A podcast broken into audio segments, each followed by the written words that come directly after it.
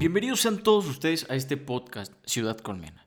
En este espacio hablaré sobre lo que dicen los académicos, los medios de comunicación y los muertos acerca del crimen. Para ser honesto, creo no será más útil la palabra de los muertos que la de los otros.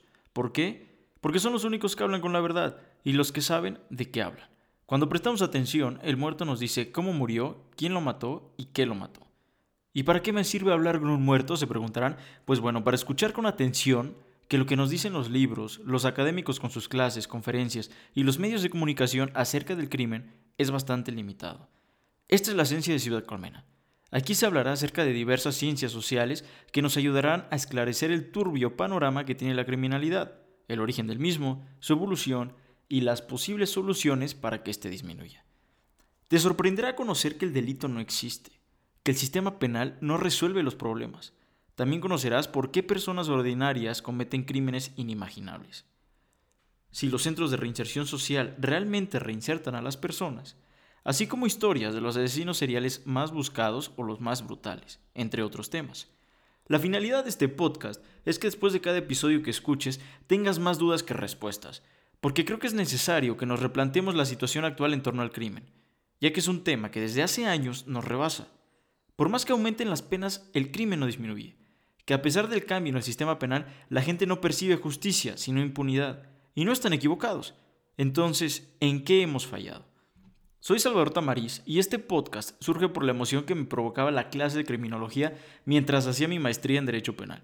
Algunos de mis compañeros, si no es que todos, veíamos al maestro como un personaje bastante curioso, ya que a veces nos dejaba lecturas que poco o nada tenían que ver con la materia, pero cuando dejaba las lecturas que sí tenían todo que ver, me percaté que en mis cinco años de carrera de Derecho jamás me hablaron de la importancia de la criminología, ya que siempre era vista como la hermana fea del derecho penal, el patito feo esa ciencia auxiliar que apoya de vez en cuando al derecho. Siempre durante la licenciatura creí que el derecho penal, y solo a través de él, se podrían resolver los problemas sociales referente al crimen. Hoy en día me doy cuenta que no es ni la cereza del pastel. Incluso he llegado a pensar más de una vez que el sistema penal es el responsable de todo este desmadre llamado criminalidad. Ahora bien, ¿por qué el nombre de Ciudad Colmena? Por simple analogía. A través de los años el ser humano se ha comparado con bestias desde las más pequeñas pero astutas hasta las más grandes que inspiran temor y respeto. Pero a mí me gustó la idea de compararnos con algo más pequeño y complejo, como son las abejas. Su estructura social, los roles de cada individuo, por decirlo de alguna manera, así como de la jerarquización que nos guste o no, existe. Quise resaltar que el crimen surge por diversos factores, pero uno de ellos, que pasa muy desapercibido, es sobre el factor Estado, la intervención o la falta de. Deriva en la ineficacia de la seguridad pública, así como la reincidencia criminal en el aumento del crimen, etc. Y creo que solo entendiendo cómo funciona nuestro panel podemos atender y entender lo importante respecto a la cuestión criminal. Los pongo en contexto. En la sociedad de las abejas, cada cual tiene una función determinada. A la reina nadie la derroca, y el soldado morirá por ella. Se va a sacrificar antes que hacer a un lado su encomienda. Con los humanos sucede algo más o menos parecido. En la medida que crece la metrópoli se expande. Ninguna ley jurídica lo ordena, pero los pobres viven a las orillas de la metrópoli. Ninguna constitución lo impone. Pero el obrero y el capitalista no tienen por qué verse las caras en su camino al trabajo o de regreso a casa. No hay reglamentos que lo mandaten, pero los barrios de la alta sociedad se colman de centros comerciales, hospitales, escuelas, restaurantes, para que sus moradores convivan con sus iguales y no salgan de su zona de confort. Ciudad Colmena también surge por lecturas que hice acerca de la apis mellifera, o la abeja europea, la que comúnmente se conoce, la que puede estar a la vista de todos. Esta especie tan curiosa lo es más cuando se analiza el comportamiento dentro de su estructura social. Esta especie tiene tres castas en la colonia. La reina, las obreras y los zánganos. Los zánganos son los machos, no tu compañero de clase o de trabajo. Cada casta tiene su función especial y desarrollan un tipo de trabajo en la colonia. La reina y las obreras son hembras. Los zánganos, como ya lo había dicho, son los machos. La reina es la única hembra que puede ser fecundada por los zánganos. Pone huevos fecundados que dan origen a las abejas obreras, y huevos y fecundar que dan origen a zánganos, por un mecanismo denominado partenogénesis.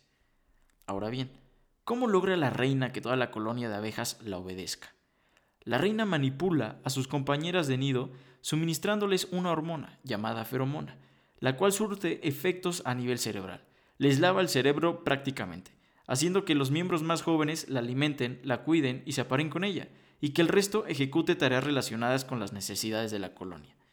Esto es bastante sencillo si lo comparas, por ejemplo, con tu novia, que antes eras un soltero desmadroso y después dices, ¿qué pedo? Algo me está pasando. Yo no era así, les juro que yo no era así y empiezas a alejar a todos tus amigos. Ah, bueno, eso puede ser tomado como un ejemplo. Y también el Estado. O sea, es curioso cómo esta analogía nos puede demostrar que prácticamente algunas personas, algunos estratos sociales, están condenados desde su nacimiento a ser obreros. Esto no se trata de decir es pobre el que quiere o no tiene mejores condiciones de vida porque no le echa ganas. Se trata de percibir o de darnos cuenta que la estructura social percibe o permite, mejor dicho, que exista esta violencia estructural en contra de determinados estratos sociales o clases sociales. Ahora bien, ¿cómo esparce la droga por toda la comunidad? Hablando de la abeja, no de la novia, la reina le transmite a los miembros de su séquito y estos la distribuyen al resto. La red de suministro es muy sencilla, gracias a que estos insectos se comunican a través del intercambio de fluidos. La abeja, Apis mellifera, utiliza aproximadamente 50 sustancias para entablar sus relaciones sociales. Una vez diseminada, la hormona produce muchos efectos, todos favorables a los fines de la matriarca. Afectar la ontogenia conducta quiere decir que la hormona interviene desde la etapa embrionaria para que las abejas nazcan predispuestas física y psicológicamente a desempeñar el rol de peón. Ahora bien, si la reina muere y ninguna abeja está lo suficientemente madura para expedir feromonas, surge la violencia en la comunidad, que no cesará hasta que una alcance la madurez sexual necesaria para dominar al resto por medio de la hormona del poder, la feromona. Como puede verse, para que las abejas sacrifiquen su individualidad a favor de un proyecto colectivo, se les mantiene bajo sedante. La contradicción inicial, consistente en trabajar para otra, se resuelve con la dispersión de un narcótico alienante. Quiero que esa feromona que nos apendeja respecto a la seguridad pública, respecto al sistema penal, a las penas, a la criminalidad, tenga poco efecto. Y lo tendrá si analizamos las leyes y la sociedad que nos rodea, pero para eso tenemos que aprender el idioma de los muertos. Como ya lo había mencionado anteriormente, tenemos que saber por qué murieron, cómo murieron y qué podemos aprender de sus muertes. Todo tiene una explicación, de eso no hay duda. La pregunta es, ¿podrás soportar esa explicación? Y lo más importante, nunca olvides que la causa de la causa es causa de lo causado.